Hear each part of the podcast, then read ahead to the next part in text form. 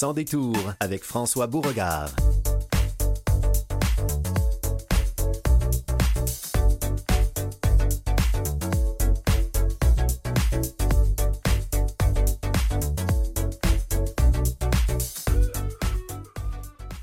Bonjour, bonjour tout le monde. Sans détour, 9 janvier. Ouf! Le temps des fêtes est terminé. On ne se souvient pas de ce qu'on a fait euh, en décembre. C'est comme une grande, coupure dans nos vies, des fois, le temps des fêtes. Mais on reprend le collier et avec plaisir, et toute l'équipe sera là jusqu'en juin. Tout à l'heure, euh, Philippe Ducharme euh, sera avec nous et nous entretiendra des dernières actualités scientifiques. Nous avons le plaisir d'avoir la docteure Sylvie Belleville, une experte en neurosciences, et nous parlerons d'Alzheimer et, aussi des facteurs euh, je dirais, qui peuvent militer ou qui peuvent nous permettre d'avoir une vie de meilleure qualité, qui peuvent nous permettre d'éviter de tomber malheureusement dans ce, dans ce piège terrible. Nous aurons le plaisir de nous entretenir avec Mme Kathleen Baker, qui est directrice générale de la maison Les Merveilles, Suzanne Vachon, euh, une très belle organisation communautaire de la région de Québec qui vient de remporter un prix philanthropique. En plus, en fin d'émission, la revue de presse avec Esther Hardy, notre collègue fraîchement débarqué à Canalem. Et pour commencer tout ça, je vais m'entretenir immédiatement avec Mme Varda Étienne, qui est animatrice d'une nouvelle série intitulée Et si c'était toi? Tout ça à Sans détour.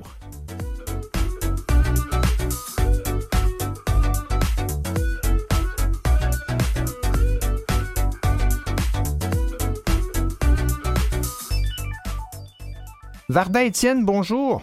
Bonjour et bonne année à vous. Vous de même, tout à fait.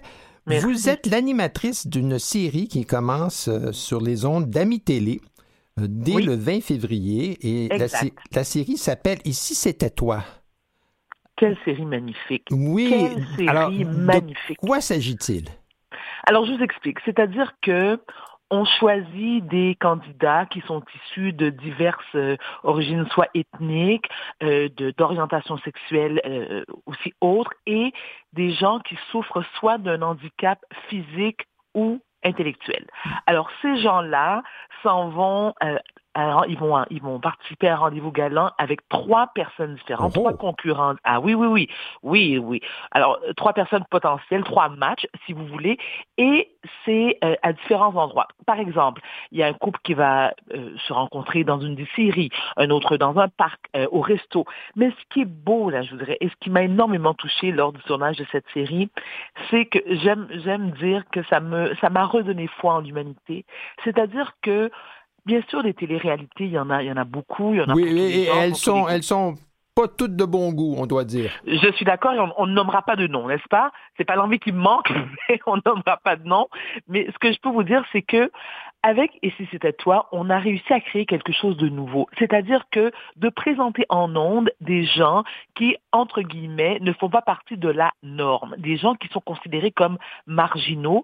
Et ces gens-là, comme vous, comme moi, ont le droit d'avoir une vie amoureuse épanouie. Ils ont le droit d'aller en date. Ils ont le droit de vouloir rencontrer quelqu'un, et que ce soit des blind dates ou, autres.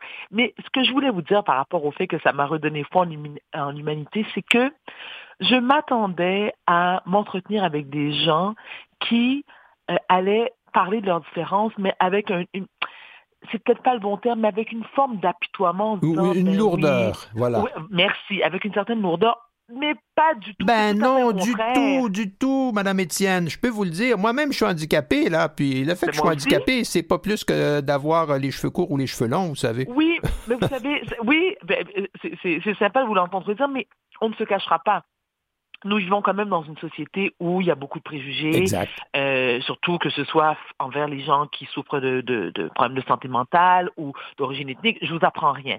Mais euh, étant moi-même une personne qui souffre avec le trouble de bipolarité, euh, je dois vous dire que, bon, c'est vrai que je suis en couple depuis de nombreuses années, mais il y a eu des moments où, euh, lorsque j'allais euh, à la rencontre de quelqu'un, où on me présentait quelqu'un, les gens étaient, il y avait certaines personnes qui, qui mettaient en doute, c'est-à-dire qui, se braquaient là.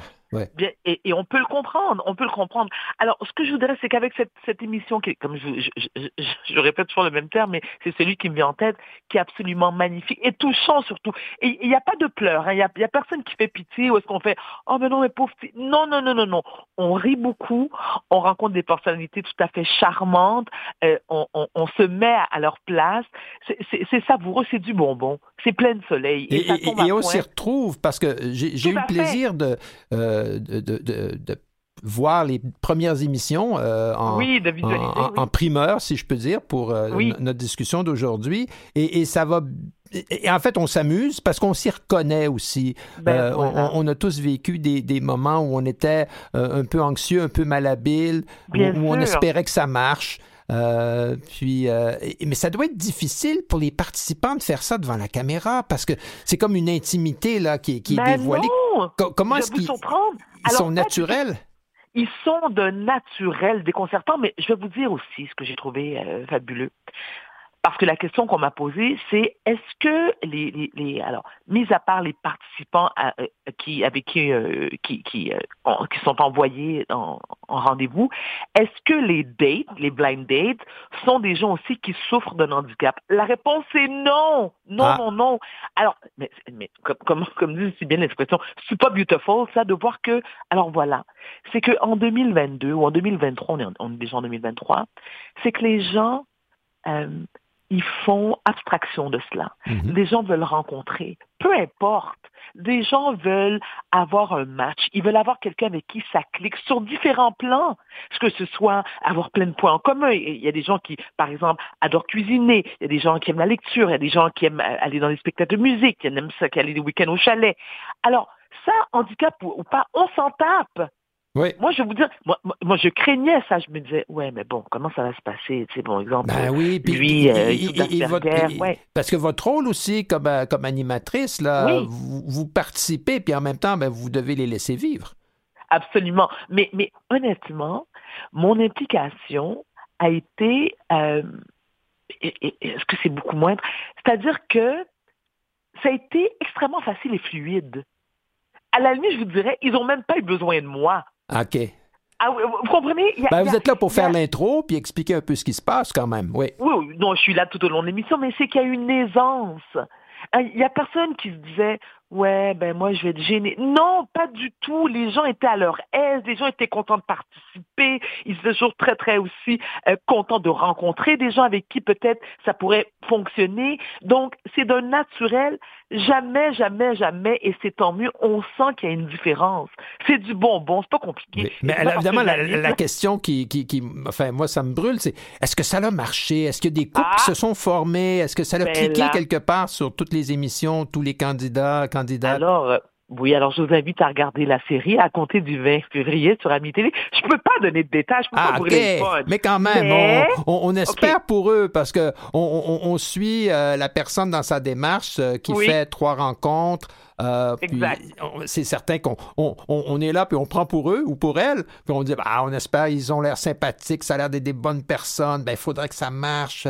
Puis, puis on, on, souhaite que ça fonctionne comme comme téléspectateur quand on regarde la série. Alors, Alors on, veut savoir s'il y, si, si y, a eu des, des succès au bout.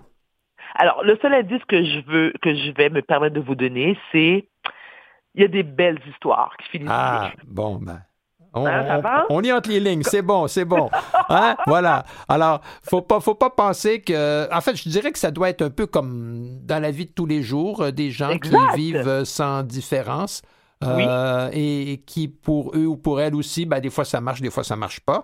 Alors, Exactement. ça doit être le même. C'est le même pattern, le même topo qui se reproduit, c'est tout. Absolument. Moi, je, si vous me permettez un exemple, moi, j'ai une copine qui est absolument magnifique. Elle est médecin. Et écoutez, tout va bien. Elle est heureuse dans son travail. Ça fait 10 ans qu'elle est célibataire, c'est pas 12 ans. Oh. Donc, ben oui. Alors, donc, évidemment, la question, c'est pourquoi? Qu'est-ce qui cloche? Ouais. Oui, alors voilà, ça c'est toute une autre histoire. Il faudrait peut-être allonger sur un sofa avec un psychothérapeute, mais à, je veux dire, à, à, comme ça, à l'œil nu, je dirais que moi c'est quelqu'un que je connais depuis 40 ans. J'en ai 50 et elle, elle, elle, a une vie relativement calme. C'est quelqu'un. Donc tout ça pour vous dire que ça ne veut rien dire. Exact. Et il, il faut et c'est surtout hein, le message que je tiens, tiens, tiens à envoyer, c'est que il ne faut jamais, au grand jamais, perdre espoir. Il y a des gens qui sont célibataires depuis longtemps. Il y a déjà pour qui, des gens, pardon, pour qui la pandémie a été une période très difficile, pour, surtout ceux qui l'ont vécu seuls. Faut pas perdre espoir. Vous savez, des fois, on, rencontre quelqu'un lorsqu'on s'en attend le moins, dans un endroit où est-ce qu'on pensait pas rencontrer, à un moment de notre vie où est-ce qu'on pensait pas rencontrer, à une saison à laquelle on ne pensait pas rencontrer. Il faut pas perdre espoir. Il faut s'ouvrir le cœur et l'esprit puis se donner une chance. Comment vous avez trouvé vos candidats, aux candidates, aussi bien euh, pour la personne qui est mise en vedette pour l'émission que les, trois euh, prétendants ou prétendantes. Les gens ont répondu à un appel à tous, donc il y avait une, il y avait une volonté là. Un mot extraordinaire. Extra. J'ai été, moi j'ai été conquise du premier au dernier candidat. J'ai été, je vous dirais qu'après chaque tournage, j'avais un sentiment de légèreté et j'avais un sourire de l'oreille gauche à l'oreille droite en me disant, mon Dieu, que des fois l'être humain peut être magique.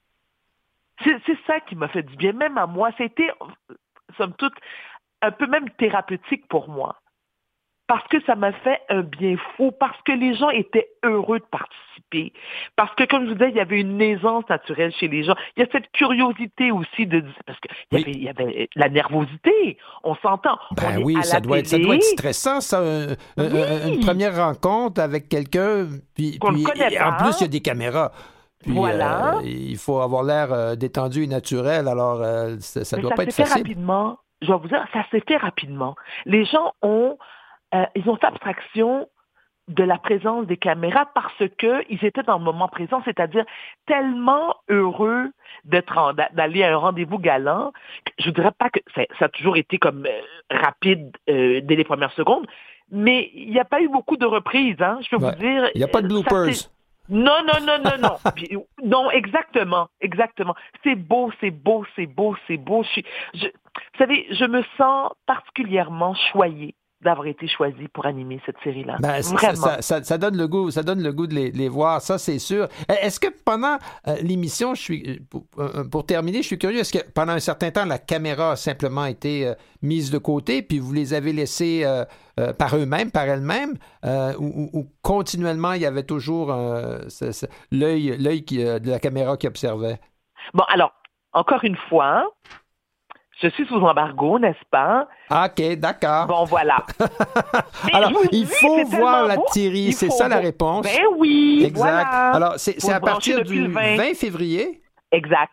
Sur exact. Euh, Ami Télé. Ami Télé, hein? oui, monsieur. Et, et le 20 février, c'est quel jour de la semaine? C'est quelle heure? Oh mon Dieu, euh, le jour de la semaine, mais attendez, attendez, attendez. Bonne question. Ne bougez pas. Hein? Le 2, c'est un vendredi, ça, je m'en souviens. Attendez, je vous dis ça tout de suite. Ne bougez pas. Parce que moi, j'ai tous les épisodes par cœur dans la tête. C'est un jeudi. Est-ce qu'on me dit à l'oreille? Merci, Mathieu. Alors, c'est jeudi, le 20 février, que ça va commencer. non, non, non, non, non. C'est lundi 20 février. Ah, lundi le 20 février? Ah, 20 ben heures. Bon, merci. Et puis, lundi. C'est souvent, souvent rediffusé sur Ami Télé au cours de la même semaine. Donc, ça commence euh, et ça se termine, je vous dirais, euh, à la fin du mois d'avril, le 24 avril. Ah, pour le printemps, juste à temps pour le printemps. Ah, ça va être beau, ça. Ben, Exactement. on a hâte de, suivre cette émission, de suivre euh, les, gens qui s'y ont prêté, puis on leur souhaite de, trouver l'amour, le réconfort et, la compagnie de, gens qui vont leur faire, qui vont se faire du bien. Voilà. Ben, Varda Étienne, merci beaucoup d'avoir été là. C'est moi qui vous remercie. Et c'est une invitation. Et si c'était toi, à Ami Télé à partir du 20 février. Merci. Merci beaucoup. Au revoir.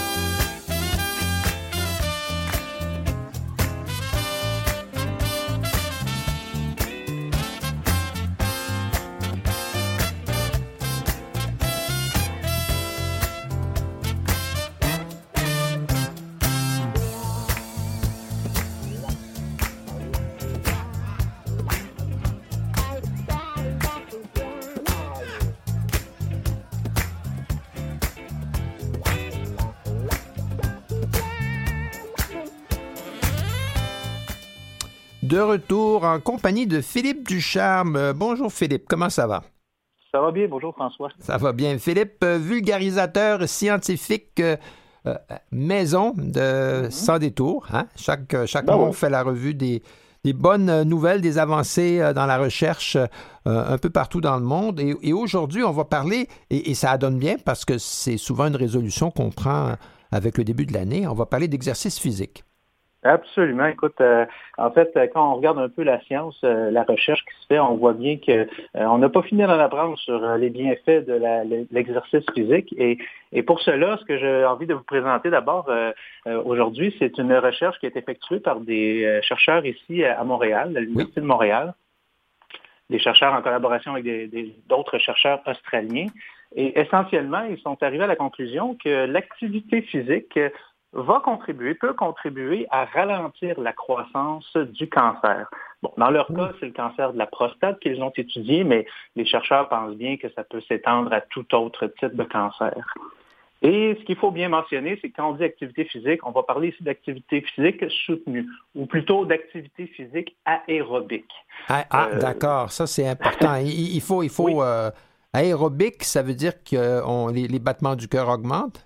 Exactement, entre autres, et puis que ben, au niveau des réactions biochimiques, là, pour produire notre énergie, pour euh, euh, faire fonctionner nos muscles, eh bien, on, aura besoin d'oxygène. Donc, d'où l'apport en oxygène, on se met à respirer plus, euh, plus, plus fréquemment. Plus, profondément, oui. Voilà, exactement. Et donc, euh, euh, ben, ce qu'ils ont donc euh, décidé de faire, donc ils se sont intéressés aux gens atteints du cancer de la prostate.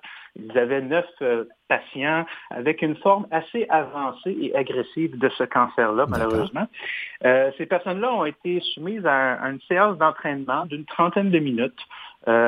et avant, pendant et après la séance d'entraînement, ben, ils ont prélevé un échantillon de sang. Il, euh, faisait, qu'est-ce qu'il faisait? Il faisait du vélo stationnaire? Oui, vélo stationnaire, exactement. Parce que je suppose que c'est plus euh, facile de faire du vélo stationnaire avoir les prises de sang en temps réel que, si que s'ils sont s'ils commencent à, courir partout euh, dans le parc. oui. exactement. Et, donc, euh, le sang a été récolté, puis bon, en, se débarrassant des globules rouges, là, on a gardé que la partie qu'on appelle le sérum, la partie, le plasma sanguin. Ben, ce qu'ils ont remarqué, c'est que dans, suivant une activité physique intense comme celle-ci, euh, ils ont donc ils ont remarqué une augmentation du taux de certaines protéines qui sont produites par les muscles, et ces protéines-là, on les appelle des myokines. Euh, M-Y-O-K-I-N-E, myokines. Voilà. Myokine, ben myo pour euh, cellules du muscle, ah, cellules oui, musculaires. Voilà. Ce sont des protéines qui ont comme pour fonction habituellement de communiquer, de, communiquer entre les cellules, un peu comme des messagers. Ça, envoie des messages, euh, soit sur courte distance, soit à plus longue distance, là, par le, système sanguin. Euh, ce sont des, les, myokines vont, vont, vont réagir en cascade, c'est-à-dire ils vont faire des réactions d'activation en cascade qui peuvent, par exemple, activer d'autres voies cellulaires ou euh, d'autres ah. molécules ou d'autres cellules. Euh, ils, ont, ils ont donc isolé les myokines parce qu'ils s'apercevaient que l'exercice physique euh, augmentait le taux de myokines dans le sang. Puis là, après ça, ils ont isolé les myokines, puis, puis ils s'en sont servis comme, comme, comme médicament contre le cancer? C'est-à-dire qu'ils les ont mis en présence de cellules en laboratoire, des cellules de cancer de la prostate. Puis ce qu'ils ont remarqué, c'est que ça diminuait de manière significative la croissance de ces oh. cellules-là. En conclusion, on peut dire que euh, cette soupe-là de myokine, parce que c'est pas juste une sorte, sorte de protéine, il y en a, quelques-unes du moins, euh, ben, ça présente peut-être dans le fond euh, des fonctions anticancéreuses qu'on n'avait peut-être pas tout à fait oh, remarquées jusqu'à présent. Puis ce qui est certain, c'est que ça va stimuler la recherche en ce sens. Il y a pas donc, donc l'activité physique augmente le taux de myokine dans le sang suite à, je dirais, à la sollicitation des muscles. Euh, et, la myokine et, ses parentes euh, semblent avoir un effet de ralentissement de croissance sur des cellules cancéreuses. Alors, ben, est-ce que ça s'applique à d'autres cancers que celui de la prostate? Ben, c'est à voir. Mais c'est une, c'est une avenue intéressante. Et ça, c'est des gens de Montréal, je pense. C'est, euh, Si je peux me permettre de le saluer, c'est le docteur ben, Fred Sade. Euh, que je connais, et, euh, des gens en Australie. Alors, ils se sont, euh, ils, ont, travaillé ensemble pour arriver à cette, à cette conclusion-là. Alors, d'avoir des myokines, c'est bon. Exactement. Et voilà. Et voilà. Par ailleurs, il y a des choses qui sont pas très bonnes à avoir. là, on tombe de l'autre côté, là. Ouais, on peut dire. Je, reviens un peu sur ce qu'on avait discuté là, au mois de novembre dernier. Je parlais de variations de certaines bactéries dans l'intestin qui peuvent être corrélées parfois à certaines maladies. On parlait de la fibromyalgie. Cette fois-ci, ben, je vous amène un peu plus dans, dans un autre exemple intéressant qui montre que, ouais, on en apprend de plus en plus sur le rôle que peuvent jouer les bactéries qui colonisent l'intestin. On appelle ça la flore intestinale, ou on peut également appeler ça le microbiome. Ben, souvent, on, voit sur les pots de yogourt, c'est marqué que c'est probiotique, c'est-à-dire que ça, c'est bon d'en manger parce que ça favorise euh, la population microbienne de notre système digestif. Exactement. Donc, euh, ben, tu l'as dit, microbiomes, on va retrouver euh, quoi des, bactéries, des virus, des champignons, euh, des choses tout à fait habituelles dans notre intestin. oui, une, chance, qu'on on, sent pas quand ça bouge, hein, parce que on, serait on serait chatouillé l'intérieur tout le temps là. Exactement. Puis, il faut le dire, d'abord, tout ça, c'est bon et c'est important parce que, par exemple, je vais parler particulièrement des bactéries, ben, on en a besoin pour faire la fermentation et assimiler nos, certains nutriments. Euh, sans eux, on n'y arriverait pas. De la même manière qu'ils vont parfois nous protéger contre des infections autres, c'est-à-dire empêcher des mauvaises bactéries de venir s'installer dans notre intestin par exemple. Et, et, là, je vais vous amener un peu plus sur le, terrain de la recherche euh, qui a été faite. Donc, euh, il y a des études, parce que ce n'est pas qu'une seule, qui ont montré que il y a certaines espèces bactériennes qu'on va retrouver dans l'intestin euh, qui euh, semblent agir de manière plutôt draconienne oh. au niveau euh, ben, du développement d'un cancer, le cancer du côlon. Ah. Donc, cancer colorectal, qui est quand même pas jojo, là, on va oui, le dire. puis c'est quand même une cause importante de, de, décès. Là. Absolument. C'est beaucoup de cas de cancer au Canada. Il y en a 10 là, qui, qui sont du type colorectal. Ça fait... Voilà. Les 20 quelques mille Canadiens, Canadiennes par année qui ont un diagnostic, c'est une cause de décès importante. C'est pas, pas négligeable. Exactement. Et, parmi bon, les causes, on en connaît hum. quand même quelques-unes, la sédentarité, le, surpoids, euh, la mauvaise alimentation. Mais là, ce qu'il faut peut-être considérer maintenant, c'est que certaines bactéries, je vais en nommer deux, euh, certaines souches de E. coli, colis que vous avez certainement. Ben, on entend parler quand il y a des problèmes de contamination dans l'eau. Oui, exactement. À la base, la plupart des colis euh, ne sont pas nocibles, ceux qu'on a dans l'intestin. C'est, même que dans certains cas, c'est bénéfique, ça, joue au niveau de la, synthèse d'une vitamine, la vitamine K.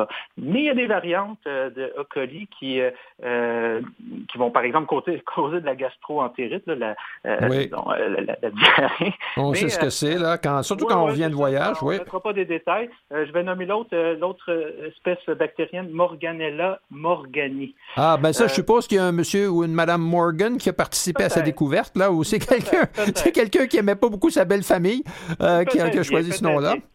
Toujours est-il que c'est certaines souches de ces bactéries-là vont produire des toxines. Ces toxines-là vont endommager l'ADN.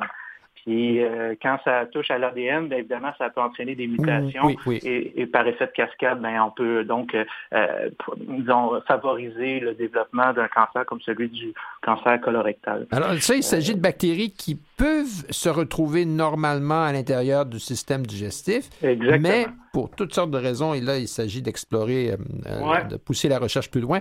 Pourquoi est-ce qu'en certaines circonstances, ces bactéries-là en particulier se retrouvent en trop grande quantité parce qu'elles sont, euh, euh, elles deviennent toxiques et en fait même cancérigènes. Oui, ou du moins certaines espèces de ces bactéries. D'accord. Puis, euh, ben, c'est ça, la recherche se penche là-dessus de plus en plus, là, sur ces toxines-là qui, justement, on ne les connaît pas beaucoup, là, on est vraiment dans l'exploration mais, mais que cela ne nous fasse pas perdre le sommeil. Non, non. Maintenant, il s'agit de. pour terminer, on parle d'un pyjama. Euh, qui monitore euh, l'apnée du sommeil. Ben voilà, c'est ça. Un, pyjama intelligent. Euh, on pourrait quasiment dire ça, j'ai envie, on peut dire. En fait, c'est ça, c'est une avancée technologique pour euh, monitorer, euh, donc faire des enregistrements de l'état de l'apnée du sommeil chez les patients qui qu'on suspecte qui souffrent de ou qu'on veut mieux évaluer. bon, l'apnée du sommeil rapidement, là, ce sont des, des, arrêts répétitifs de répétition durant le sommeil. ça dure plus ou moins une trentaine de secondes. Mais plus ou moins consciemment, les gens se réveillent à, à tout bout de champ et ils ont des très mauvaises nuits de sommeil. Puis ça, ça, crée une cascade de d'autres problèmes. Ben voilà, la, fatigue, la somnolence durant le jour, puis perte de concentration, diminution des capacités de concentration.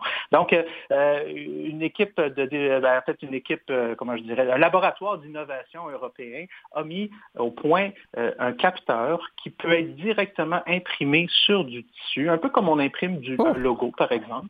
Euh, fait d'un matériau qui est à la fois souple, mais qui peut s'étirer et reprendre sa forme. Ce, matériau-là, en fait, est aussi constitué d'une encre qui, peut, conduire l'électricité. Donc, oh, d'accord. Alors, c'est un capteur qui, va euh, se déformer avec la uh-huh. respiration de la personne qui porte le pyjama. et, cette déformation-là va envoyer un signal euh, parce que ça a aussi une caractéristique de, conduction électrique. Ça va envoyer un signal qui va dire, ben là, la personne ne respire plus de façon euh, normale ou régulière. Exact. Ben, en fait, c'est surtout, j'ai oublié de le préciser, c'est dans le contexte où on va être évalué par l'examen médical de polysomnographie. Donc, c'est quand on veut vraiment confirmer qu'une personne souffre bien de troubles de l'apnée du sommeil. Donc, on va entre autres monitorer son rythme respiratoire. Il y a d'autres paramètres qu'on évalue, mais il y a celui-ci. Puis ce qu'on porte habituellement, ce sont des ceintures thoraciques et abdominales. Donc, comme deux ceintures au niveau de, du, ventre, mais ça peut Mais, mais, ça, c'est pas très confortable dire, une fois que vous êtes harnaché avec tout ça, dire, ben là, faites comme si vous étiez à la maison et endormez-vous. Voilà. C'est ça. c'est pas, pas tout à fait confortable comme, comme idée. Alors. Amenez, Amenez votre pyjama. Ah on va imprimer ce qu'il faut dessus. Ou alors, on vous fournit un pyjama avec les, les capteurs imprimés sur celui-ci. Puis, ben, c'est peut-être plus confortable et moins invasif comme. Euh, ben oui, ben, c'est intéressant. Ça, c'est des vêtements intelligents. On, peut penser à toutes sortes d'autres applications. Tout ah, à fait. Ben, Philippe, euh, c'est tout pour, euh, pour cette fois-ci. On, on, se reparle dans un mois. Merci beaucoup. Et on, va aller faire de l'activité physique, ça c'est sûr. Oui. Bravo. Merci bien. Après la pause, euh, le docteur Sylvie Belleville, on va parler d'Alzheimer. À tout de suite.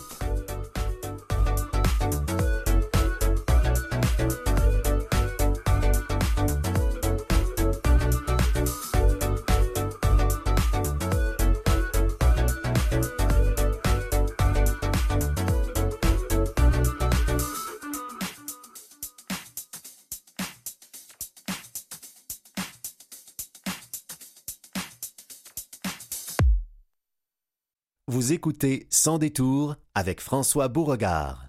De retour, rebonjour. Le, mois de janvier est un mois de sensibilisation à la maladie d'Alzheimer et dans ce sens-là, c'est évidemment important d'en parler toute l'année et nous sommes très heureux d'avoir à notre compagnie le docteur euh, Sylvie Belleville. Docteur Belleville, comment allez-vous? Oui, bonjour, très bien, très bien, heureux d'être avec vous.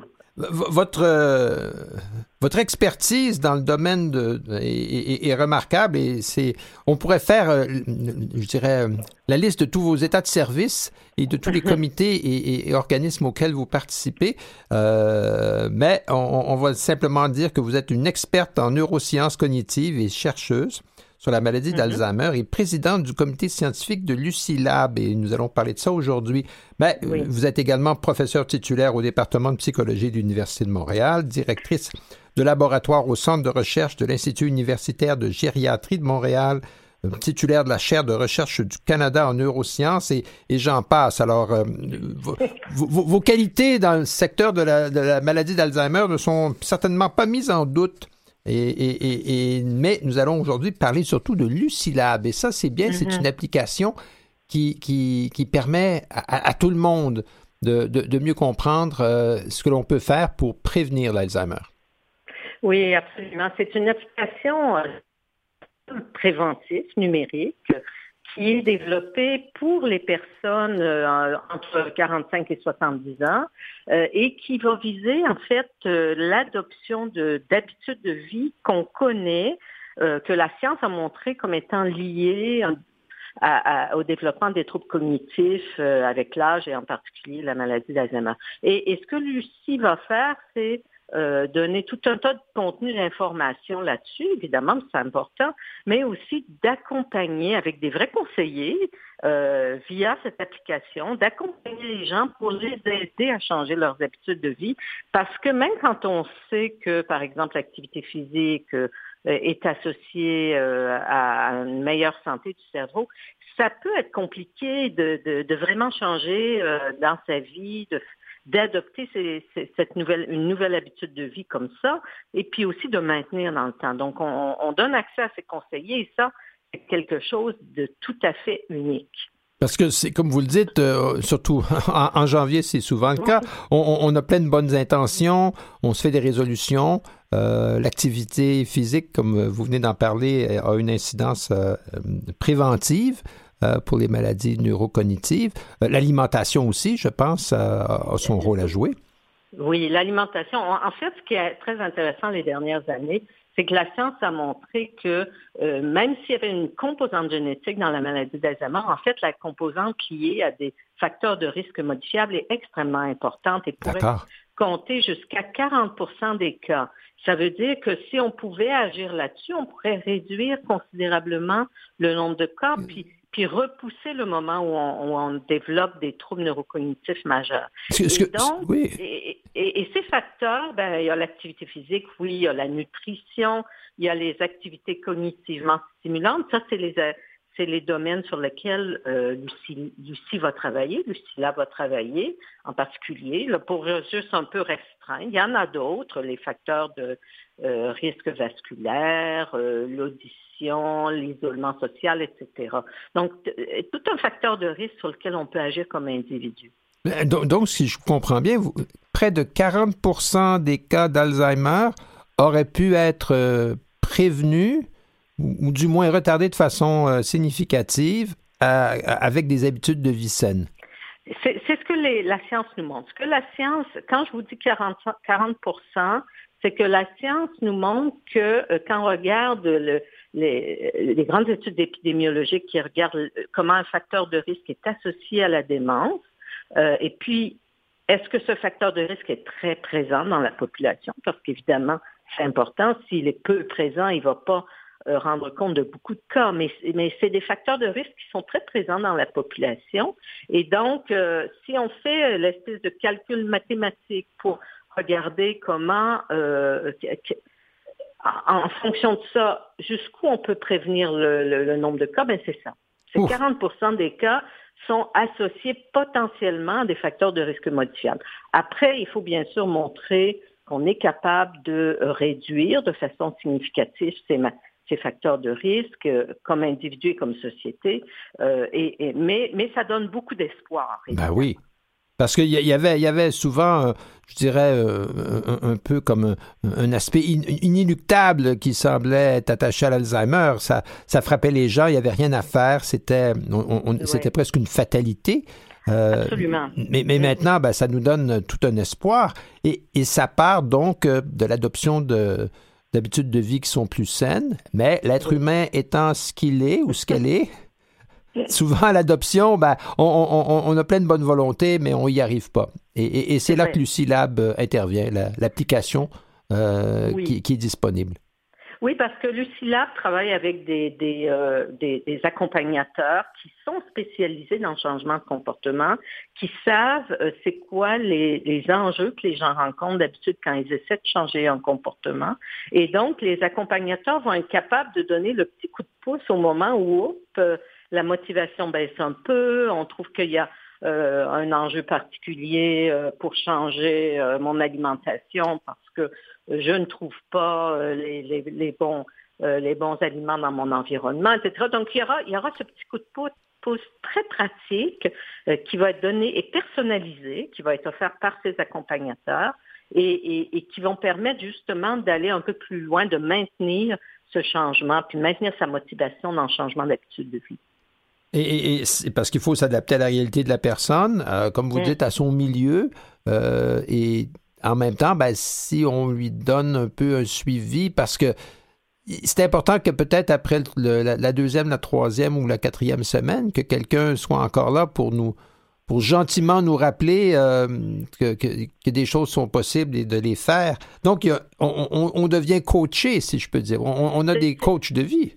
C'est ça, c'est ça. C'est, on n'utilise pas le terme coach parce que c'est, mais, mais, c'est un peu ça dans le fond. D'accord. Si on a vraiment un, accompagnateur, quelqu'un conseiller, on utilise le terme conseiller, mais un conseiller qui va qui va nous aider, d'abord qui va nous aider à établir des objectifs qui sont réalistes, parce que souvent les gens se font des objectifs qui sont pas réalistes, ils se découragent, etc. Donc, On, on, y va avec une approche pas à pas, petit pas, petit pas à petit pas, euh, en, soulignant vraiment que ce qui est important, c'est d'améliorer. C'est pas nécessairement le but ultime formidable, d'être parfait, etc., mais c'est d'améliorer euh, toujours un pas dans la bonne direction. Par exemple, si vous êtes très sédentaire, faites pas du tout d'activité physique, euh, c'est bien de, déjà d'améliorer, de marcher un peu plus, de, euh, de, de et c'est pas nécessairement nécessaire que ce soit très compliqué, etc. Donc on va vraiment faire un accompagnement qui est adapté aussi à, à, son, à son milieu particulier. Euh, j'habite en ville, c'est compliqué. Ou alors, au contraire, il euh, n'y a pas de gym proche de là où, près de là où j'habite. Comment je peux faire ça à la maison, etc.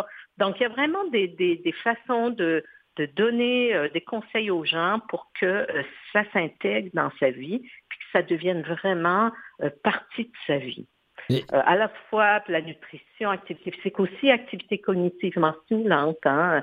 On, rappelle aux gens l'importance de la variété, de, d'aller un petit peu au-delà de sa zone de confort, de se de, stimuler intellectuellement. On fait toujours du sudoku, ben, essayons autre chose, euh, essayons des, des, problèmes un peu plus difficiles. Oui, parce qu'il est question donc euh, d'exercice cognitif aussi. Euh, ah, l'alimentation, l'exercice physique, c'est une chose, mais il y a aussi, de, de, de je dirais, de, pratiquer le, muscle cérébral, donc de faire des, des, choses qui demandent une attention puis une concentration. Tout à fait, parce qu'on parle de maladie du cerveau, donc euh, le cerveau et, les, activités cognitivement euh, euh, stimulantes, on sait qu'elles vont changer le cerveau, elles vont amener des nouvelles, une nouvelle connectivité, de nouvelles connectivités qui vont nous aider éventuellement à, combattre une maladie cérébrale. Donc ça, c'est aussi des, nouvelles études qui sont très très intéressantes. Et donc, on va on va amener les gens à aussi euh, non seulement être actif physiquement, mais être actif intellectuellement. Oui. Alors, Lucilab, ça se trouve L-U-C-I-L-A-B, Lucie comme lucidité, euh, lab comme laboratoire, je suppose. Euh, oui, absolument. .ca. Donc, comment est-ce qu'on le retrouve pour aller le rejoindre, Lucilab, et, et, l'avoir sur son ordi? Ça, c'est, Oui, ben, si vous allez sur le, sur le site web, vous allez, euh, vous allez avoir euh, toute l'information euh, sur, sur comment joindre le programme si, si, si, vous êtes intéressé. Et puis, donc, lucilab.ca. Parfait. L-U-C-I-L-A-B.ca. Oui, voilà. Et en, en 2022, il faut le dire, vous avez déjà eu plus de 13 000 utilisateurs, 4 500 rencontres, euh, et, de là, on, vous avez, enfin, Lucilab a pu générer presque 3000 euh, objectifs personnalisés. Euh, si ça va continuer de croître de façon euh, exponentielle, on le souhaite, comment vous faites pour assurer le suivi de tous ces gens-là? Vous parlez des conseillers, ça, doit demander beaucoup de participants, beaucoup de gens qui peuvent suivre tous ces gens. Oui. Absolument, absolument. Alors, euh, on, espère éventuellement qu'on intéressera peut-être des décideurs ou, ou des, des, des, organisations qui pourront contribuer, mais, mais pour l'instant, ça marche très bien euh, et, et, parce que c'est une application numérique, hein, donc c'est pas comme euh, je me déplace, j'ai un rendez-vous une heure, donc ça, il y a, y a une efficacité ici qui est, qui est formidable, hein, et donc ça, ça fonctionne très bien. Mais moi, ce qui m'a impressionné comme chercheur, je suis surtout chercheur, euh, d'abord chercheur, euh, c'est euh, l'engouement, c'est l'intérêt. Ça montre que les gens veulent. Euh, d'abord qu'ils sont inquiets. On sait ça. Euh, on avait déjà montré que la santé du cerveau, c'est une priorité chez les personnes plus âgées. Oui. la mémoire, être sûr qu'on garde sa mémoire, parce qu'on sait que tout ça, notre autonomie dépend de ça. Hein? On, Tout sait bien. Donc, euh, et, les gens sont, sont vraiment très, très motivés par le fait d'avoir un contrôle justement sur les facteurs de risque. Quand on disait, vous disiez tout à l'heure, ça, ça, ça, donne de l'espoir, puis c'est pas juste ça, c'est que ça donne l'impression qu'on peut avoir, nous, un certain contrôle sur notre santé du cerveau. Euh, et, et, ça, c'est bien de prendre des actions. Même quand on est à risque génétiquement, mettons que votre famille, il y a des cas dans votre famille, c'est... Il ne faut pas baisser les bras, voilà. Ben, c'est qu'on a montré en fait que ça avait un impact même chez les gens qui sont à risque et même peut-être un peu plus. Donc, ça veut dire que euh, euh, il, y a, vraiment, on peut vraiment faire des choses et, et s'approprier sa santé euh, cérébrale et sa santé cognitive. Tout à fait. Et ça, c'est source d'espoir. Puis ça devient finalement un, cercle vertueux. on se sent mieux, on, est conscient qu'on prend soin de soi, ça fonctionne. Et, ben, à ce moment-là, ben, on, tient la route. Et s'il y a un accompagnement en plus, ben, ça, c'est merveilleux. Puis vous savez, ce sont tous des facteurs qui sont aussi bons pour le cœur, qui, protègent du, cancer. Ben, tout à fait. Écoutez, euh, il, y a, 15 minutes ici, euh, en ondes, on parlait des bienfaits de l'exercice physique pour le cancer de la prostate. Alors, euh, c'est certain que de, bouger, de bien s'alimenter et d'avoir un, esprit actif, éveillé, là, par toutes sortes de, pratiques ludiques ou euh, d'éducation, ben tout ça ça, milite pour nous garder euh, plus sains et, euh, plus heureux plus longtemps. Ben, Absolument. Docteur Belleville, merci beaucoup.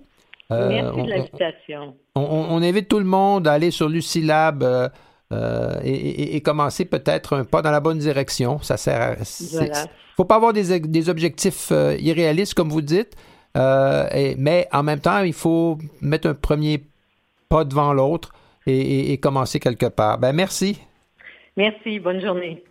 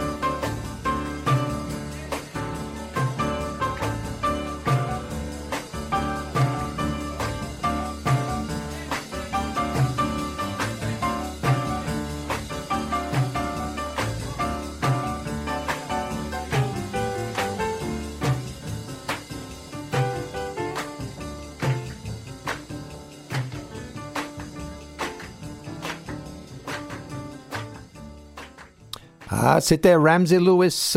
Ramsey Lewis, un claviériste de Chicago qui nous a quittés en septembre 2022. Hein, souvent, à ce temps-ci de l'année, on fait le, le, panégyrique, on parle des grandes, des, personnes qui nous ont quittés, des artistes, euh, des personnes qui ont changé la vie un peu autour de nous. Ben, Ramsey Lewis, pendant euh, près de plus de 60 ans de carrière, euh, il a rendu beaucoup de gens heureux. Voilà. En parlant de rendre les gens plus heureux, euh, ben, l'industriel Alliance, euh, le, groupe financier, euh, avait cet automne son concours philanthropique annuel et le Grand Prix pour le Québec a été remporté par la maison Les Merveilles Suzanne Vachon et on parle de 100 000 dollars. Alors c'est sûr que à Les Merveilles Suzanne Vachon, ça a rendu beaucoup de gens très heureux. Et pour parler un peu de tout ça, j'ai à ma compagnie Mme Kathleen Baker, qui est la directrice. Bonjour, Madame. Oui, bonjour, monsieur. Vous allez bien? Oui, ça va bien, certain. Alors ça, c'est un beau cadeau de Noël, 100 000 pour un organisme communautaire comme le vôtre. Tout à fait. Les familles sont bien heureuses. Euh, on avait beaucoup de gens qui ont voté pour nous. Donc, euh, la communauté là, euh, s'est joint à nous là, pour pouvoir avoir ce beau montant-là pour les enfants ici. Alors, quand vous dites ici, peut-être nous parler un peu plus de qu'est-ce que la Maison Les Merveilles, Suzanne Vachon? Ben, d'abord, la première question, c'est qui est Suzanne Vachon? Oui, alors dans le fond, la maison ici, elle appartient à la Fondation Famille Jules Dallaire. D'accord. Jules Dallaire, qui est dans la, bon, dans la construction depuis plusieurs années, qui est décédé, et sa femme, c'est Suzanne Vachon. Ah, Donc, euh, la maison ici est en, en partenariat là, avec l'organisme Laurent Les Merveilles et la Fondation Famille Jules Dallaire, dont le nom euh, Les Merveilles Suzanne Vachon. Ah, d'accord. Bon, mais tant mieux. Et on, vous êtes euh, basé dans la région de Québec, si je ne me trompe. Oui, nous sommes à Charlebourg. D'accord. Mais, mais votre territoire d'activité, de, ça, ça dépasse la capitale nationale. Tout à fait. Dans le fond, ici, c'est une maison de répit et de soins palliatifs pour enfants. Dans toute la province de Québec, nous sommes deux maisons de soins palliatifs pour enfants. Il y, en a une à Montréal qui couvre l'ouest de la province et nous, ici, à Québec, on couvre toute l'est de la province. Alors là, ça inclut euh, Beauce, euh, euh, Saguenay-Lac-Saint-Jean, Côte-Nord, Gaspésie. Euh, euh, vous allez jusqu'au Nouveau-Brunswick? Oui, les îles de la Madeleine même, on va, on a, puis on a quelques clients là qu'on a eu là au Nouveau-Brunswick effectivement, oui. D'accord. Et, mais vos sources de financement viennent de quel ordre? Parce que ce 100 000 dollars là fait une différence chez vous. Oui. Dans le fond, la maison est, subventionnée aussi par le ministère de la Santé et des Services sociaux. Donc, ils vont euh, apporter un financement pour les lits, plus pour les enfants qui ont, qui ont un suivi en soins palliatifs. Parce que vous savez, les soins palliatifs pour enfants, c'est pas comme à l'adulte. Un adulte va être en soins palliatifs dans les dernières semaines de vie. L'enfant peut être en soins palliatifs toute sa vie. Dès qu'il y a un oh. diagnostic qui menace son espérance de vie, il va être suivi par une équipe tout le long de sa vie. Oh Donc, être 18-19 ans euh, en soins palliatifs. Donc, c'est ça, c'est euh, un financement qui est offert par le ministère de la Santé et des Services sociaux et on a un partenariat aussi avec le CIUS de la capitale nationale. Donc, c'est vraiment une entente tripartite, la maison, le CHU Québec et le CIUS de la capitale nationale, avec le ministère qui finance euh, une partie et le CIUS de la capitale qui finance aussi une partie des lits. Et le reste, bien évidemment, il faut aller chercher là, dans la communauté. Tout à fait. Et il y a, y a, une approche, les merveilles, euh, avec au, fil. Depuis combien de temps est-ce que vous. En fait, Laurent Les Merveilles existe depuis 12 ans. Il y a d'autres points de service. En fait, il y a actuellement six points de service. Ici, la maison, c'est le cinquième, qui est euh, une maison qui est ouverte 24 heures, 7 jours. Il y a la présence de, de, soins infirmiers en tout temps et il y a des soins palliatifs pédiatriques. Donc, chaque point de service se complète par son offre de service, mais l'approche des merveilles, c'est la même partout. Donc, nous autres, on croit au quotidien là, que chaque enfant a le droit de s'accomplir, puis ça, ben, jusqu'au bout de sa vie, peu importe la lourdeur de l'handicap ou la maladie qu'il a. Donc, c'est une approche qui va aller voir le jeune où est-ce qu'il est. Il va contourner les situations au lieu de le mettre dans une situation où il y a des échecs. Nous, on va moduler par, dans tous les équipements, la façon d'interagir pour que l'enfant qui a une condition, ben, il puisse se réaliser là, autant qu'un autre enfant. Et, c'est important qu'il y ait donc, comme, vous dites, des expériences gratifiantes. Il faut, euh, il faut, façon de parler, là, mais il faut que ce soit euh, de, bonnes nouvelles. Il faut être capable de réussir, d'avancer, puis de se développer, puis d'en retirer du plaisir. C'est ça qui, va nourrir euh, le, développement. Puis tu sais, quand on parle de polyhandicap, ben, c'est que nos jeunes qui viennent ici, ben, ils ont un handicap physique et intellectuel de modéré à sévère. Donc, c'est vraiment une clientèle que Laura Merveille a accueillie, qui n'avait pas de service là, il y a plusieurs années. Donc, c'est vraiment des enfants qui ont des conditions particulières qu'on va accompagner euh, pour, euh, ben, c'est ça, pour qu'ils se réalisent au quotidien. Qu'est-ce qui arrive euh, au, parce que c'est souvent le drame, je pense, quand, la clientèle vieillit. et, souvent, quand la personne atteint l'âge de la majorité, euh, est-ce qu'il y a encore un soutien qui est possible? Parce que souvent, il y a comme une coupure dans le service euh, à, d'autres niveaux. Vous avez bien raison, M. Beauregard. À partir de 21 ans, l'école spécialisée pour les jeunes handicapés euh, termine. Donc, il n'y a pas de parcours scolaire, euh, d'où l'importance de Laurent Merveille qui a vraiment développé des services pour les 21 ans et plus. Il y a une classe adaptée, la classe oh. à Marguerite. Ensuite, après 23 ans, ben là, il y a des ateliers sociaux-pro parce que ces jeunes-là, euh, dans un parcours normal, ils iraient travailler. Donc, il y a vraiment un parcours socio-professionnel avec des, des activités. Et nous, ben, on en accueille ici aussi à la Maison Les Merveilles Suzanne Chambre. C'est un peu pour ça qu'on a fait la demande. Le don, en fait, d'Influence va servir pour les répits de jour. La maison ici, avant tout, quand on a ouvert il y a cinq ans, c'est une maison d'hébergement. Et là, on voyait qu'il y avait des besoins la semaine de jour. Et nous, ben, les parents demandaient moins étant donné qu'ils voulaient des répits plus la fin de semaine ou le soir. Donc, on est venu bonifier cette offre de service-là en rajoutant du répit de jour pour les 21 ans, comme vous dites, qu'il n'y a plus de service.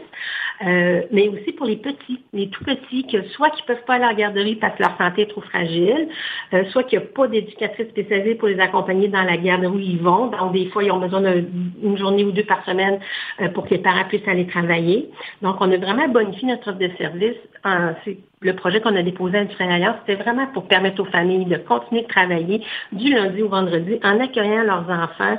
Euh, et on va aussi bonifier avec des activités, que ce soit de la musicothérapie, des magiciens, euh, zoothérapie, plein de services qu'on va pouvoir s'offrir avec ce beau don-là d'Industrielle Alliance.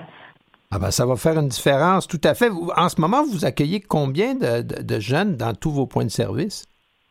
Oh, dans tous les points de service, on a à peu près 200 à 250 familles annuellement. Euh, il y en a dans les camps d'été, les répits de fin de semaine, à la Marguerite, dans tous les points de service. Ici, à la Maison des Merveilles de Vachon, on a 13 lits. Ça veut dire qu'on pourrait à la fois avoir 13 enfants qui dorment ici. Euh, donc, euh, mais en rajoutant, là, comme vous dites, des jeunes, là, la semaine, ben on, on peut aller chercher une clientèle différente aussi qui a des besoins plus sur semaine. Euh, on fait également là, euh, des soins de fin de vie. Hein. Quand on parle de soins palliatifs pédiatriques, euh, on accompagne des jeunes, des fois dépassés 18 ans, mais normalement, là, c'est avant 18 ans. Donc ici, on, a une super belle suite familiale où on peut accueillir les familles justement pour vivre ces derniers moments-là. Oui, c'est oui, je comprends. Et, c'était justement ma question suivante, parce que dans, dans, sur votre site, je voyais qu'il y a le, suivi du deuil, parce que malheureusement, euh, ces jeunes ont souvent des espérances de vie euh, très écourtées. Euh, et, pour la famille qui s'est beaucoup investie, qui a mis vraiment beaucoup d'amour à, prendre soin de, leur enfant, quand, quand il finit par s'éteindre, ben, c'est comme un, traumatisme, ça crée un, vide énorme, puis euh, il faut que vous soyez là aussi. Tout à fait. On est là du début, donc à partir du moment où l'enfant euh, commence à connaître nos services. Par exemple, ça peut être un jeune qui est venu en répit plusieurs fois. Euh, là, sa santé va un peu moins bien. Il va rentrer ce qu'on appelle en gestion de symptômes. C'est que là, les infirmières avec les médecins vont ajuster la médication. Des fois, ça va mieux. Ils vont retourner chez eux. Parfois, la médication a fait le bout tout le maximum qu'elle peut faire. Donc là, on va les accueillir plus pour un séjour de fin de vie. Euh, vous savez, les parents, c'est des soignants toute leur vie. Hein. Quand ils arrivent ici pour un séjour de fin de vie, ben là, on les prend en charge. Donc, ils redeviennent des parents, ils peuvent vivre des activités avec leurs enfants. Les infirmières vont leur donner les soins. Euh, on fait réaliser des petits rêves à, ces familles-là.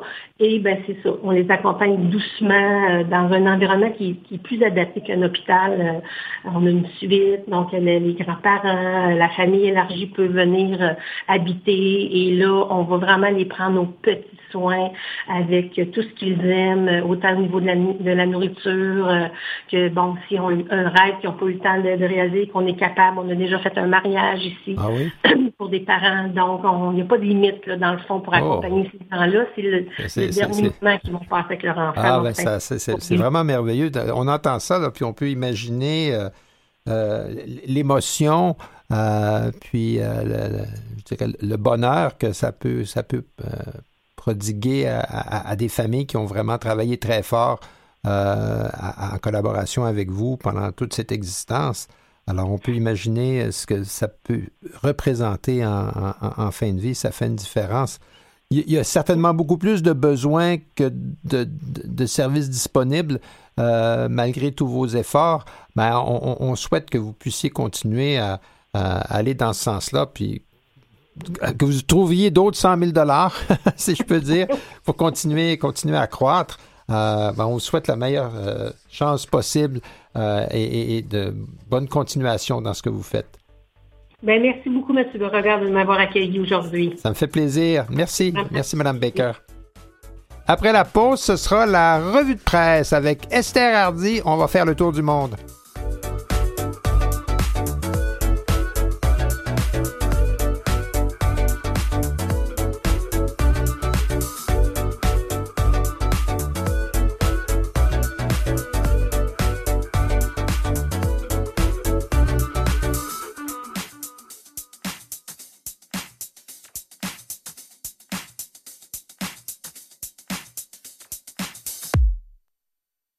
Vous écoutez Sans détour avec François Beauregard. Rebonjour, rebonjour. Eh bien, on, a de la, grande visite, puis de la grande visite qui va rester. Hein. Alors, c'est formidable. Euh, la revue de presse, euh, à partir de maintenant, sera euh, faite en compagnie de Esther Hardy. Bonjour, Esther. Bonjour, François. Vous êtes comédienne de formation. Vous avez incarné des personnages très variés au cinéma, à la télé, au théâtre et sur le, et sur le web. Vous, avez euh, pendant des années aussi écrit, vous avez enseigné, vous avez mis en scène, euh, vous avez fait un, tas de choses, vous avez fait de la radio. Euh, c'est vraiment impressionnant. On, est presque gêné de vous accueillir ici. Ah. Qu'est-ce qui vous amène? Ben, écoutez, la radio, c'est un de mes coups de cœur. J'en ai pas fait tant que ça. J'en ai fait seulement deux ans. et puis, ben voilà, puisque j'ai croisé votre route. Moi, j'en suis fort heureuse. Je suis très contente d'être ici ce matin, très enthousiaste, presque trop excitée. Ah, ben là, c'est mieux, c'est mieux euh, que, l'inverse. On n'est pas ici pour s'endormir. Alors, on, commence la revue de presse. On, part de loin, on revient par ici. Alors, à l'international, euh, la semaine dernière, c'était le 4 janvier. Oui, le 4 janvier, une journée très importante. Mais laissez-moi vous faire un petit peu une histoire pour arriver au 4 janvier, si vous me le permettez, cher François. Donc, selon le secrétaire général de l'ONU, en temps normal, les personnes qui vivent avec un handicap ont un accès moindre que quiconque aux soins de santé, à l'éducation, à l'emploi ou à la vie sociale. Malheureusement, hein, on le dit. Oui, c'est tout à fait vrai. Ces personnes sont exposées à un risque élevé de pauvreté, de violence ou de négligence et sont donc au nombre de celles les plus marginalisées par une crise comme la pandémie et la COVID-19. Tout à fait. Ça, c'est la mauvaise nouvelle. Là. en fait, on s'en ben, C'est un constat. Hein? C'est un constat. Voilà. Telle est la réalité. Donc, pour les personnes qui souffrent d'une déficience visuelle, la vie en confinement ou en quarantaine a posé des problèmes encore plus énormes en termes d'autonomie et d'isolement, en particulier pour celles qui communiquent ou ont accès à l'information grâce au toucher. Ben, naturellement, parce que la pandémie a, a, révélé à quel point il est vital de produire des contenus dans des formats accessibles à tous, y compris en braille. Voilà, et ça, c'est le mot-clé de la journée du 4 janvier. Tout à fait. Euh, euh, le 4 janvier, c'était la journée mondiale du braille. Euh, qui est et, et, et, là, je vous pose une colle, mais c'est parce que j'ai la réponse, c'est facile. Pourquoi le 4 janvier? En fait, voilà, c'est... C'est la date de l'anniversaire de Louis Braille. Louis Braille est né le 4 janvier. Louis Braille, qui naturellement est celui qui a inventé le braille. En fait, il est devenu aveugle après un accident parce qu'il n'est pas né avec une vision des aucun handicap. Là. Il a conçu l'alphabet tactile afin de pouvoir lire et écrire pour accéder à une éducation comme tout le monde. Ah. C'est important. Donc, euh, en fait, en 1829, il a repris la formule de Charles Barbier qui était, euh, qui se basait uniquement sur des sons sans l'orthographe, la ponctuation mhm. ou les signes mathématiques. Mais il était insatisfait de tout ça. Donc, il a mis en place son propre code alphabétique construit uniquement à partir de deux rangées et de trois points, permettant ainsi 64 combinaisons incluant l'alphabet, les accents, la ponctuation et les caractères musicaux. Ça, oui, c'est quand même Oui, tout à fait. la musique braille, c'est important. Évidemment, par la suite, l'alphabet braille s'est développé, euh, beaucoup avec des phonèmes maintenant et des raccourcis euh, qui permettent d'avoir, euh, je dirais, presque une, une version sténographique de la langue quand, quand, on est vraiment très habile en braille. Mais donc, cette journée internationale, 4 janvier, rappelons-le, anniversaire de Louis Braille, ça a été célébré un peu partout dans le monde et, les Nations Unies y ont participé par des avancées, souvent dans des pays du tiers-monde. Voilà, exactement. Donc, on revient, on revient justement je pense entre autres au Malawi, hein, voilà, où il y a un programme des Nations Unies pour le développement, euh, il y a plus de 4000 outils de sensibilisation euh, à la COVID qui ont été créés en braille, parce que là, c'était important de verser la population. Oui, tout à fait. Éthiopie, la même chose. C'est ça, le Haut euh, Commissariat des Nations Unies aux droits de l'homme a diffusé des messages d'information pour les médias et les professionnels de l'éducation, y compris des versions en braille. Encore une fois, merveilleux. Et euh, une autre euh, une autre grande nouvelle, l'UNICEF qu'on connaît, en fait, les Fonds des Nations Unies pour l'enfance, a également développé des outils et des directives en plusieurs langues aussi en braille et dans les formats faciles à lire, couvrant des thèmes comme l'accès à l'eau, aux installations sanitaires, à l'éducation, aux soins de santé, à la protection des enfants et au soutien psychosocial. Ben ça, c'est... Et, c'est important parce que souvent dans les pays du tiers-monde, euh, la prévalence de, d'handicap visuel est assez importante, là, entre autres à cause du glaucome.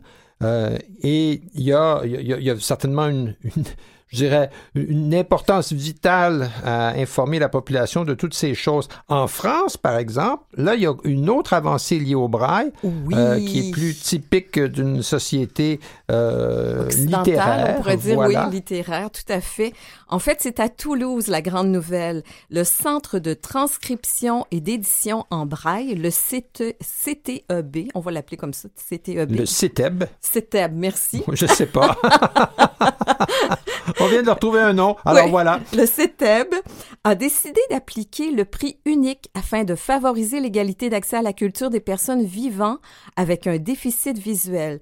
Donc, depuis le 4 janvier, on peut se procurer des livres en braille au même tarif que ceux sortis en version classique. Voilà. Hein? Ce, qui n'est pas peu dire. C'est énorme. Parce que finalement, pourquoi payer plus cher? Parce que on, on adonne à avoir une autre version euh, nécessaire étant donné qu'on a un handicap visuel? La réponse est on ne devrait pas payer plus cher. On ne devrait pas, mais il faut pas oublier par contre que ça prend une semaine. Ah ben oui, c'est plus compliqué. Voilà, un texte classique en braille. C'est autre chose.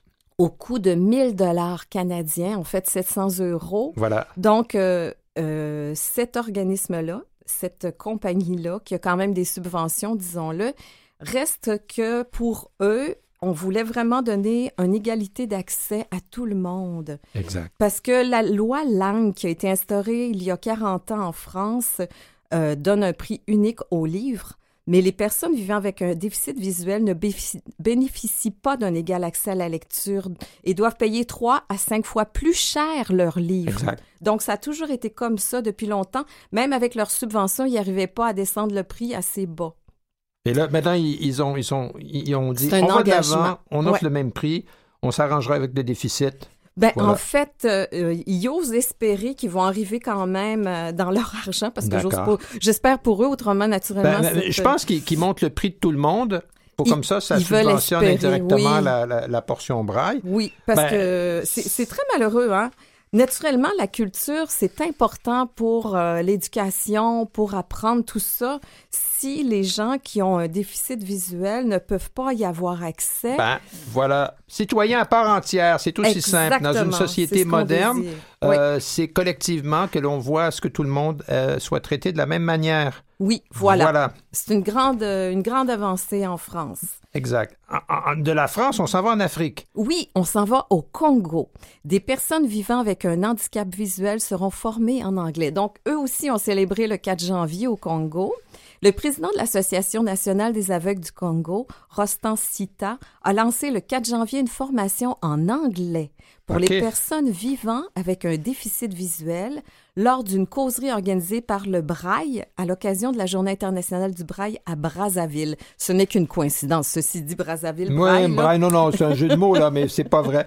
Euh, mais, mais ce qui est important, c'est de voir donc qu'il y a une formation en Braille en anglais parce que euh, quoi, ça donne un meilleur accès au, web ou à toutes sortes de, euh, de contenu informatif qui n'est disponible qu'en anglais. Voilà, en fait, cet organisme-là en particulier a souvent des contacts avec des gens en anglais et était limité pour ce qui est de la communication en braille à tous ses membres. Donc, de cette façon-là, 25 étudiants vivant avec un déficit visuel prendront part à la formation pendant six mois.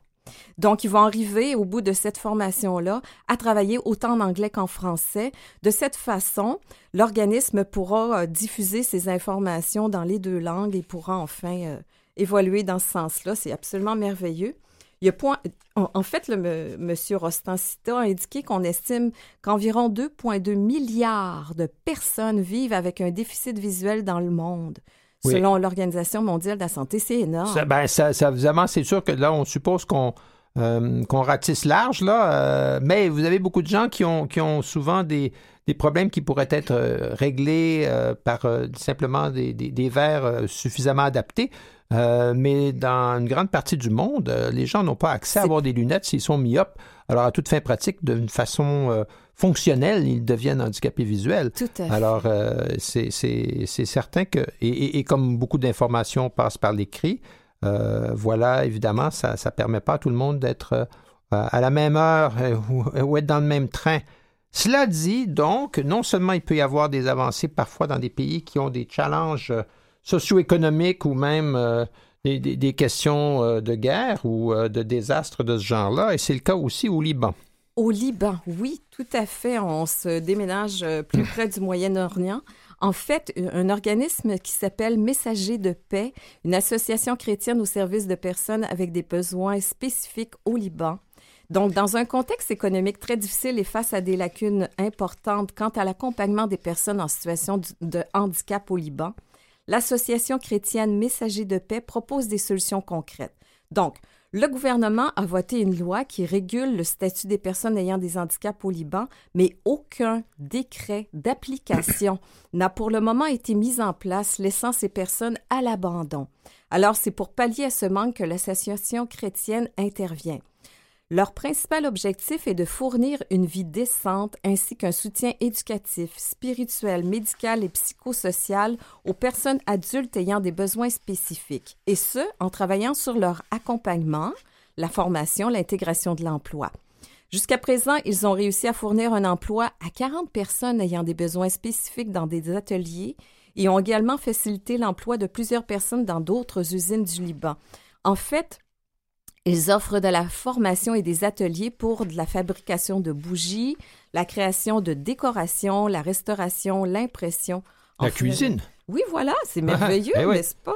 Ah, ben, et, encore, ben, c'est parce qu'évidemment, on peut supposer que la, situation euh, euh, au, Liban euh, n'est peut-être pas facile. Une, une volonté, je dirais, vertueuse du gouvernement en accordant un droit égal aux personnes en situation de handicap ou aux personnes vulnérables est une chose mais encore faut-il avoir les moyens de faire une application de ces politiques. Et, c'est là qu'intervient euh, parfois des organismes euh, communautaires. On a vu le même, euh, le même topo dans d'autres régions du monde. on, retourne en France. Oui, et on célèbre à nouveau en fait, euh, est-ce que vous connaissez la compagnie qui s'appelle La Poste en ben, La Poste, c'est La Poste.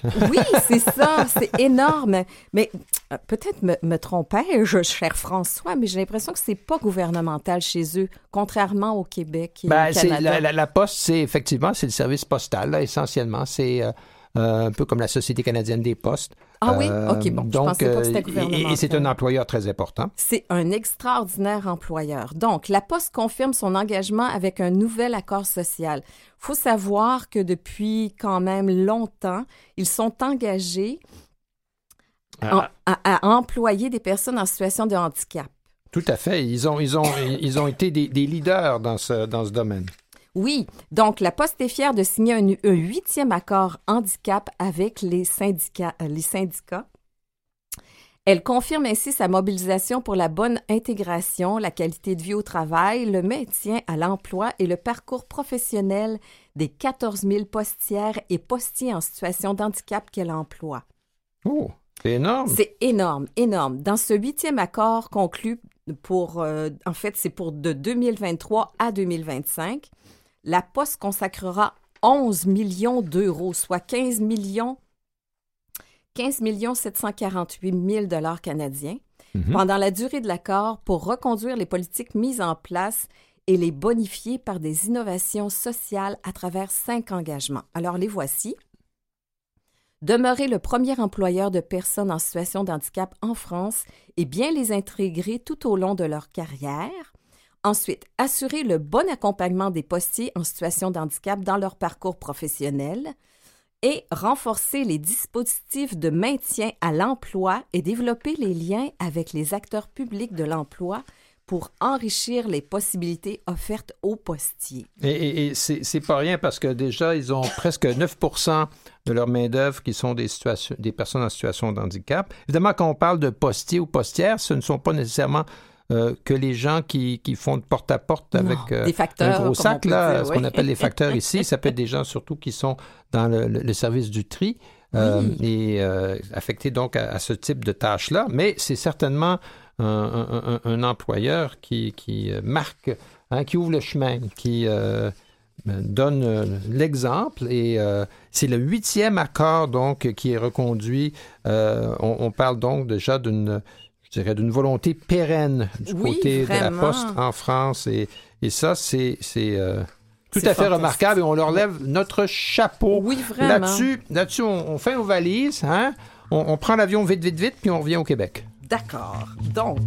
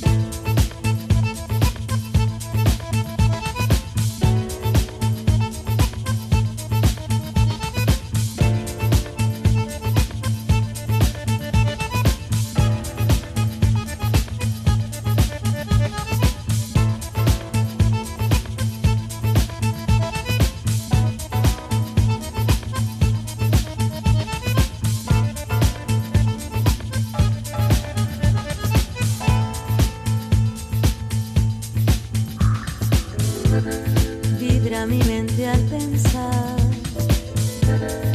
en la posibilidad de encontrar un rumbo diferente para abrir de par en par los cuadernos del amor, del gauchaje de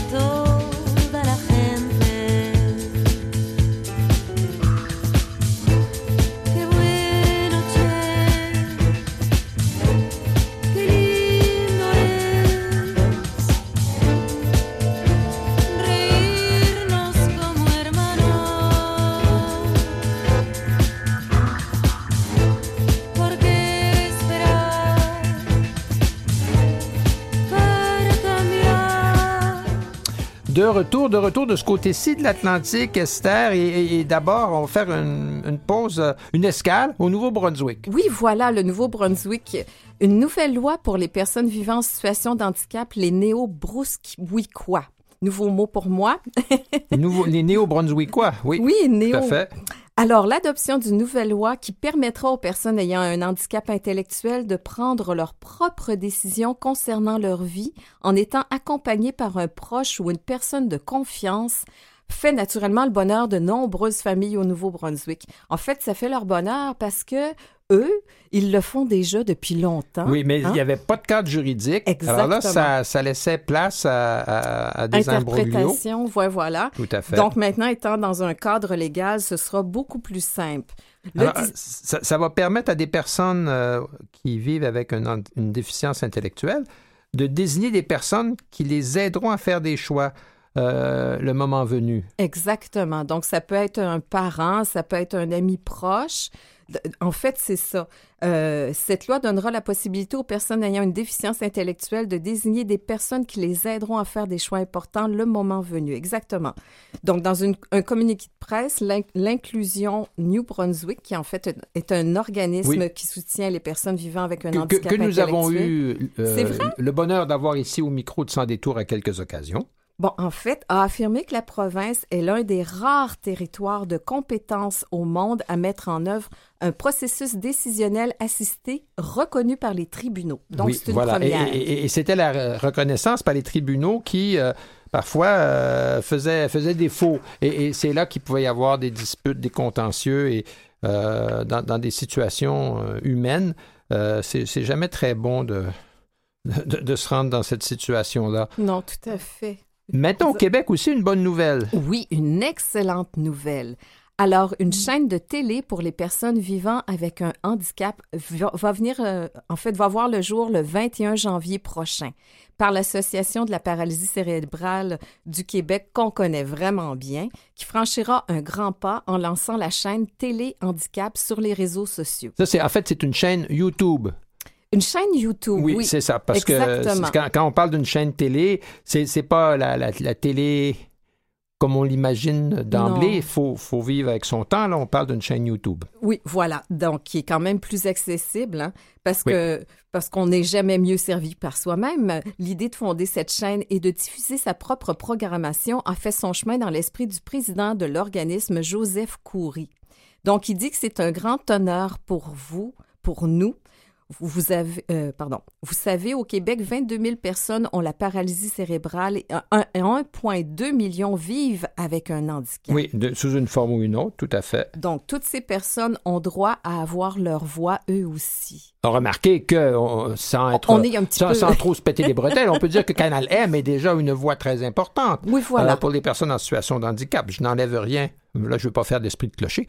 euh, à, l'initiative euh, de la paralysie cérébrale. Je dirais même plutôt qu'on accueille cette initiative parce que plus de gens en situation de handicap euh, parlent haut et fort de ce qui leur arrive et le diffusent, mieux nous nous en portons tous et toutes. Alors, Exactement. Nous on- serons on- donc on pas- complices. on n'est pas en compétition là ici. On, on les accueille dans la grande famille.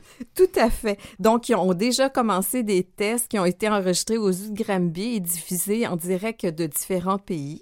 Différents pays, c'est quand même intéressant. Oui. Ceux-ci sont toujours en ondes sur YouTube d'ailleurs. Il est notamment possible de visionner une première émission préparatoire tournée en direct et regroupant des personnes connues.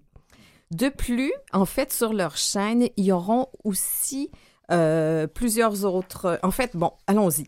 Quant au contenu de la chaîne officielle, il prévoit des émissions variées traitant de culture, de sport et de sciences. Il sera aussi possible de revoir les extraits des télétons. Ah oui, parce que souvent il y a des artistes euh, connus là qui font de belles prestations à ces moments-là. Tout à fait. Donc, au fil des ans, ils ont, malheureusement, on n'a plus accès. Ce sera le cas maintenant. Ils ont regroupé d'innombrables artistes et donné lieu à des moments que l'association souhaite revivre. Oui, ben bravo. Alors ça, ça va être sur YouTube. On s'en va à paralysie, paralysie cérébrale YouTube, on devrait pouvoir retrouver euh, ce qui s'appelle téléhandicap. Qui sera naturellement lancé officiellement le 21 janvier. Donc, pour le moment, on en voit, mais on n'en a pas Mais c'est pas le, le- c'est pas le- c'est pas le vrai truc encore. Non, hein? c'est ça, exactement. Ça va vraiment arriver un petit peu plus tard. Parlant du 21 janvier, allons tout de suite, avant qu'il ne soit trop tard, mentionner des activités euh, du RAM, entre autres euh, Oui. le regroupement des aveugles et ambiopes euh, du Montréal métropolitain, parce que la programmation d'hiver vient d'être annoncée. Oui, une belle liste d'activités d'ailleurs. Donc, débutant le 18 janvier pour cinq rencontres, il y aura le club de lecture. Et Débutant le 19 janvier pour 10 rencontres des cours de Pilates. Exactement. Le 24, ce sera un format self-advocacy avec quelques trucs pour mieux se défendre par soi-même. Le 31 janvier, l'écomusée du Fier-Monde, où il va y avoir certainement des expositions une belle visite. Et le 7 février, une conférence sur l'ABC de l'accessibilité au web pour ceux qui n'ont pas eu l'occasion de s'y familiariser. Oui, et, d'ailleurs, sur, leur site, il y a déjà des vidéos capsules qui permettent euh, aux, programmeurs de mieux concevoir leur site web pour euh, le rendre accessible à tous. Il y aura un atelier touché Montréal en cinq sens le 20 février. Ça, j'ai hâte de, de, savoir de quoi il s'agit. Oui, et le 21 février, une conférence sur l'éducateur, le comportement du chat. Ah, ça c'est précieux. Moi j'en ai deux à la maison là. Puis euh, je pense que eux, ils ont, eux et elles, le Pépino et Vicky ont très bien étudié le comportement euh, des adultes euh, humains, mais nous on ne comprend pas tout à fait ce qu'ils font toujours. Hein? des fois, on est un petit peu, on est un petit peu désarçonné. Le 1er mars, il y a une conférence atelier d'automassage. Ah, soulager ses jambes et ses pieds. Excellent, hein, parce qu'en fait, euh, naturellement, ça peut finir par être difficile peut-être d'être assis trop longtemps, des trucs comme ça. Le 23 mars, comment économiser pour ses courses avec l'application Flip? Flip, F-I-L-I-P-P. C'est une application qui permet de trouver des aubaines et finalement un voyage multisensoriel aux Pays-Bas. Wow. Euh, la fondation de l'INCA a également euh, toute une programmation dont nous parlerons plus en détail la semaine prochaine parce que malheureusement le temps nous manque. Alors avant de de, clore là-dessus, rappelons comment s'inscrire aux activités du RAM. Exactement. Donc, on peut écouter les informations par Publiphone en téléphonant au 514-277-4401, en appuyant sur la touche 4 lors du message d'accueil et de choisir la rubrique 13. Oh, OK, on va répéter ça parce que je suis pas sûr de l'avoir tout noté. D'accord. Donc, on écoute le Publiphone sur le numéro 277-4401 dans le 514. On appuie sur la touche 4 lors du message d'accueil et on choisit la rubrique 13. D'accord. Et pour l'inscription aux activités, on peut communiquer avec Céline Lemaire, même numéro, hein, 514-277-4401, poste 111 ou encore par courriel administration à commercial ram r a a m m Alors de cette façon, on va être capable de se de, se brancher sur le RAM et de pouvoir euh, s'inscrire à toutes ces activités-là. Euh, il y a évidemment tout un protocole d'inscription. Euh, certaines d'entre elles, il y a des frais d'inscription si jamais il y a des annulations, et ainsi de suite. Alors, on, vous invite à prendre connaissance de tout ça. Mais moi, j'ai hâte de voir le truc sur le comportement des chats. Ça, j'ai noté le 21 février. Là, ça, c'est dans, dans mon agenda. Ça, c'est solide. Euh, il y a d'autres choses qui, je pense, euh, valent tout à fait la, peine. La semaine prochaine, on parle rapidement euh, des, ou plus en détail des activités de la Fondation de l'INCA également, qui commence le 10 janvier euh, il va y avoir des ateliers le 17, le 24, ainsi de suite, des ateliers de danse. Mais ça, on se garde tout ça pour le dessert la semaine prochaine. Voilà. Mais merci beaucoup, Esther. Voilà. Merci à vous, François. La glace est brisée. Hein. Esther, vous serez là de nouveau la semaine prochaine. On aura également à la régie notre ami Mathieu Tessier. Mathieu qui, qui lit dans les esprits et fait jouer toujours la musique à laquelle on pense.